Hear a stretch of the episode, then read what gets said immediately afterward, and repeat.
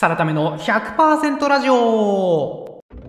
この番組ではブラック企業からバリ100倍のホワイト企業の転職を成功させてぬくぬく YouTuber してる私サラタメがサラリーマンの皆さんのために100%なっちゃう情報をお届けいたしますということで今回も先週に引き続き今回最終回なんですけども、えー、プレジデント社さんから今年11月に出版された残酷すぎる幸せとお金の経済学こちらの一冊を題材に一番不幸なのは幸福度低いのは48.3歳という中年の方なんだというそんなお話をさせていただきます。というかですね、その中年の方に限らず、幸福度が下がりやすい属性の人たちってこんな人たちなんだよというそんなお話をさせていただきたいと思います。自分これ当てはまっちゃうかもという方はぜひご注意いただければと思います。そうなんですよ。構造上幸福度下がりやすい属性の方々なんで、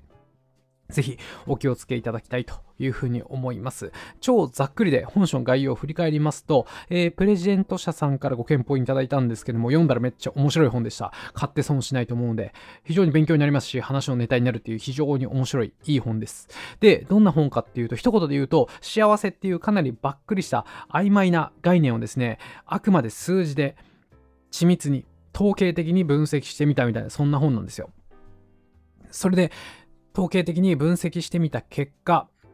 出世、学歴、結婚、育児みたいな生活に即した幸せみたいなところを分析してみた結果ですね、すごく残酷な事実が浮かび上がってきたみたいなそんな本でございます。例えばなんですけども、前々回お話した通り、実は幸福度って年収1000万ぐらいで頭打ちだよと、それ以上稼いでもしょうがないよって言われてたんですけど、それが嘘だった、間違いだったみたいな話とか、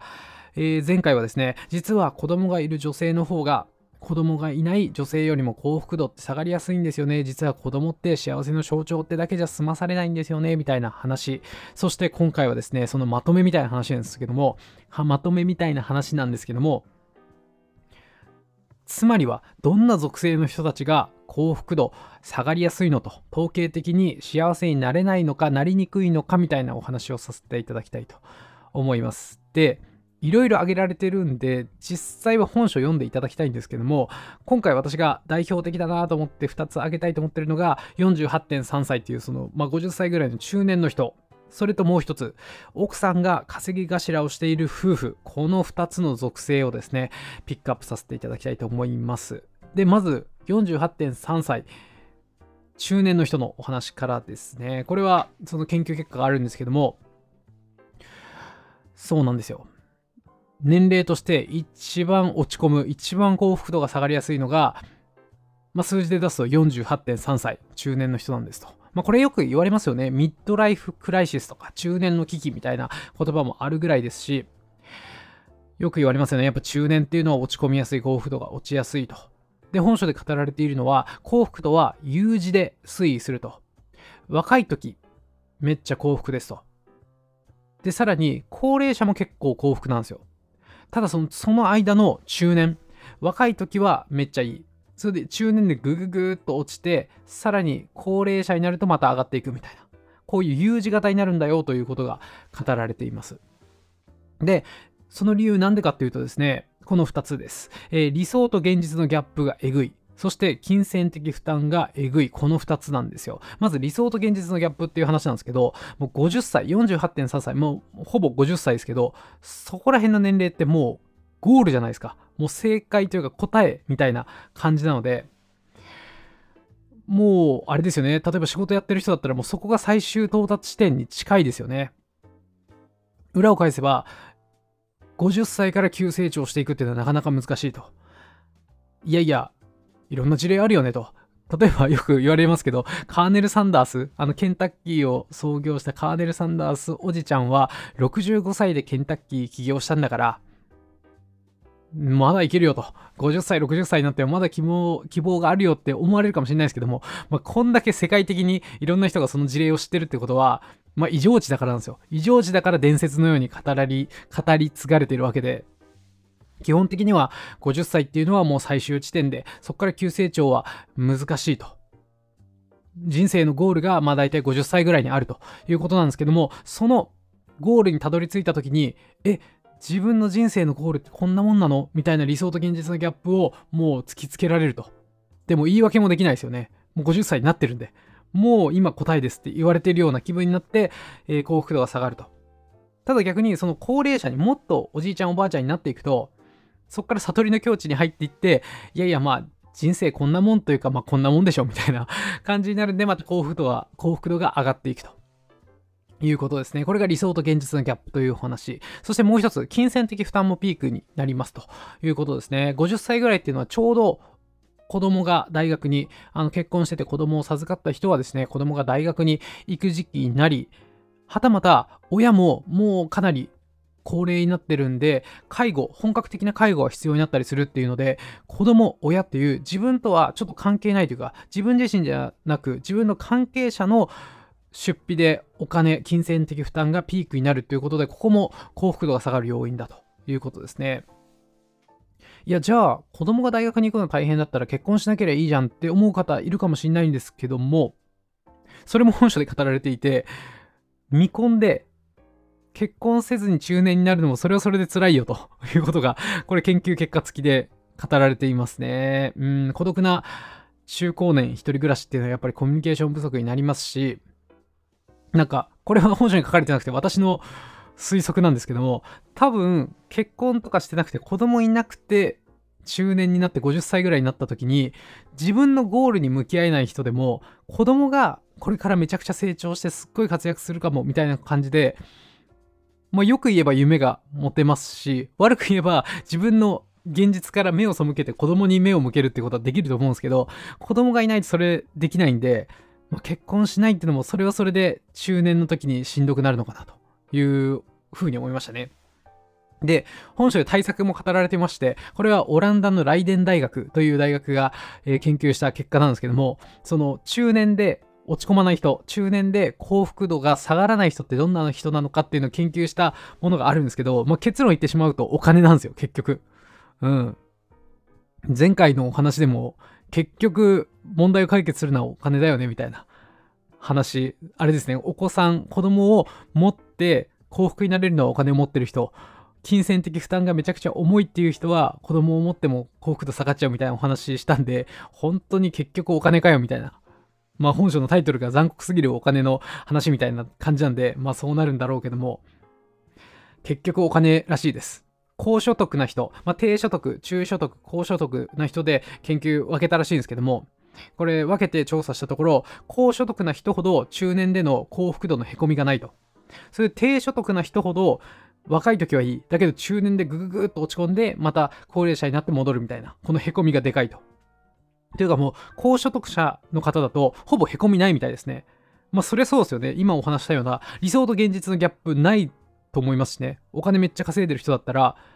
人生のゴールがこれかと思った時に、うん、いい感じじゃんって思いますし、それで、金銭的負担、子供の大学、親の介護必要、いや、お金ボンと払えますよみたいな感じになるんで、これは生々しい話、お金って結局中年の危機の対策にもなるんだなっていうもうお金がほぼ全てを解決するんだなっていうふうに思いました。そしてもう一つ結構長くなっちゃったんでさらっと話せればと思うんですけど、えー、中年だけじゃなく奥さんが稼ぎ頭の夫婦っていうのもすごく幸福度が下がりやすいみたいなんですよ。これ特にそうだな男性の方が語られていましたね。奥さんがめっちゃ稼ぐ。奥さんが社会進出バリバリ頑張ってる。まあ、社会進出ってよく言われるじゃないですか、最近。女性はもうもっと働こう、頑張ろう、社会進出しようって言われる昨今ですけども、そうすると、それに残された男性っていうのは結構幸福度低くなると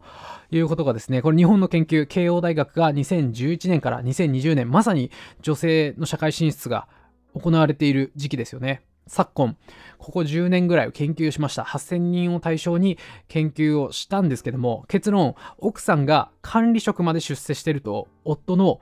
幸福度が低いということが分かったと。これなんでかっていうと、メリットよりデメリットが大きいからですね、メリットももちろんあるんですよ。奥さんが管理職やってくれたら世帯年収上がりますから、お金で結構稼げるんで、お金の問題解決できるんですけども、ただデメリットがでかいと。家事の負担がまず大きくなりますよね。奥さんが管理職でも、それで夫が主婦をやっていることってなかなかなくて、奥さんが管理職の場合でも、やっぱ男って働いてたりするもんなんですよね。しかも、奥さんが管理職になる、女性でも管理職になるっていうことは、だいたいその奥さんっていうのは都心の大企業とかに勤めてるわけですよね。その女性でも管理職になれる会社ってやっぱまだそんな多くないんで、ってことは都心の大企業に勤めてるっていうことは都心に住む必要があると。なので出費も大きいわけですよね。なのでお互い両輪で、うん、パワーカップルとしてガンガン稼がないといけないと。だけど奥さん管理職で自分より出世してるんで家事もしっかりやらないといけないというところで仕事もしながら家事もがっつり負担しないといけない。だから幸福度が下がってしまうと。あともう一つの理由が、まあ、結局価値観の問題ですよね。なんだかんだ世間として男が大黒柱、稼ぎ頭になるべきだよねっていう価値観があるんで、それが自分にもあると自分ってこのままでいいのだろうかっていう自分の価値観で苦しんでしまうパターン。それ自分が柔軟な価値観を持っていて、いやいや、奥さんがめっちゃ稼いで僕がサポートするでいいじゃんって思ってても、世間からそれで大丈夫なのみたいなことを言われてしまうと。余計なお世話をされてしまう。なので、どうしても幸福度が下がってしまうという傾向があるみたいですね。これ面白いって言ったらちょっと言葉は悪いですけども、女性の社会進出が叫ばれている。それに乗っかって女性が出世して管理職になる素晴らしいじゃないですか。今、そういう人が求められてるじゃないですか。ただ、その裏側で実は男性、夫っていうのは幸福度を下げているというお話なんですよ。しかも、これにはさらにの話がありまして、じゃあ女性は生き生きと働けていて幸せなのかっていうと、実はその管理職になれた女性もそうでもないんですよ。というのも、夫は気遣ってくれるわけですよ。妻が出世して家事をなるべくやろうって言うんですけども、やっぱり男性の家事なんてそんな大したことないんで、なんだかんだ大半の家事は夫が気遣ってくれるものの管理職まで出世した女性が大半を担ってるみたいなことが多いらしいんで気遣ってはもらえるけども結局その管理職になった女性も体の負担が大きいと。あとですねこれも面白いなというのがもちろん奥さんが管理職になって稼いでくれたら世帯年収は伸びやすいはずなのに意外と伸びきらないと。これなんでかっていうとやっぱ女性が稼ぎ頭になるとさっき言った通り男の方の幸福度が下がっちゃう。男が弱りやすいんで、男がバキバキと出世しにくい。っていう環境があるんで、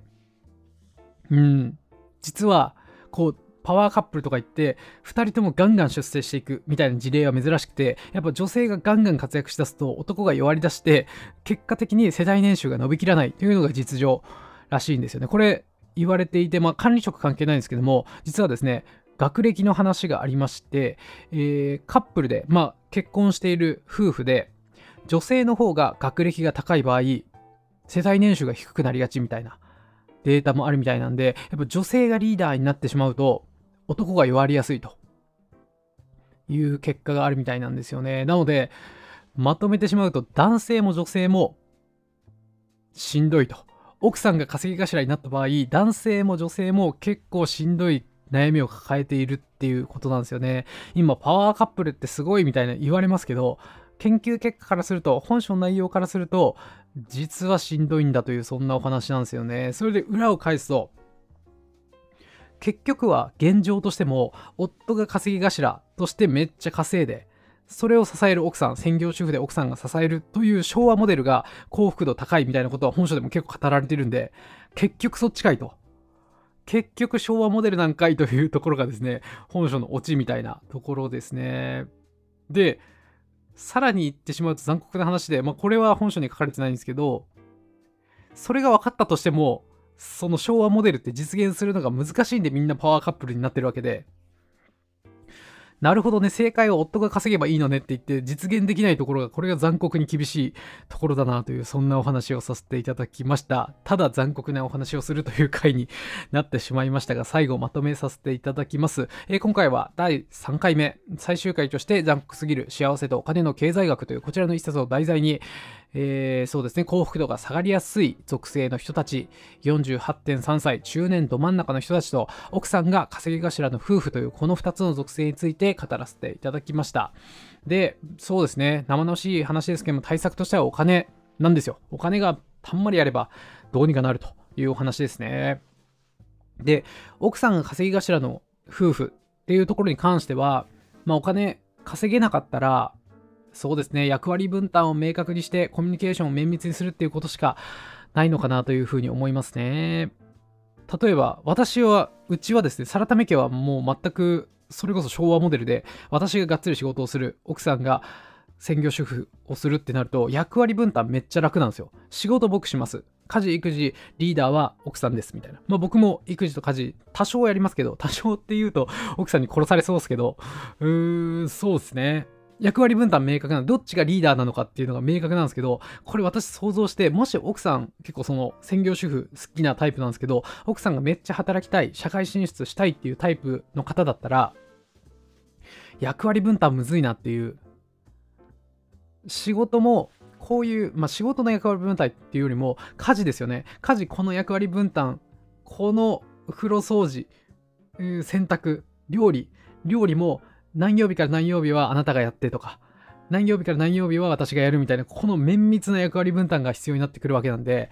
これができるかどうかですよね。うーんやっぱ私の知り合いのパワーカップルでうまいことやってる人はもう Excel にびっしり役割分担表みたいな、本当に仕事みたいにやってて、お互いに、なんだろう、ポテンヒットが生まれないというか、間にボールが落ちないように、もう全て役割分担明確にしてましたからね、あそこまでやんないといけないなという気がしましたね。うーん。そして、その、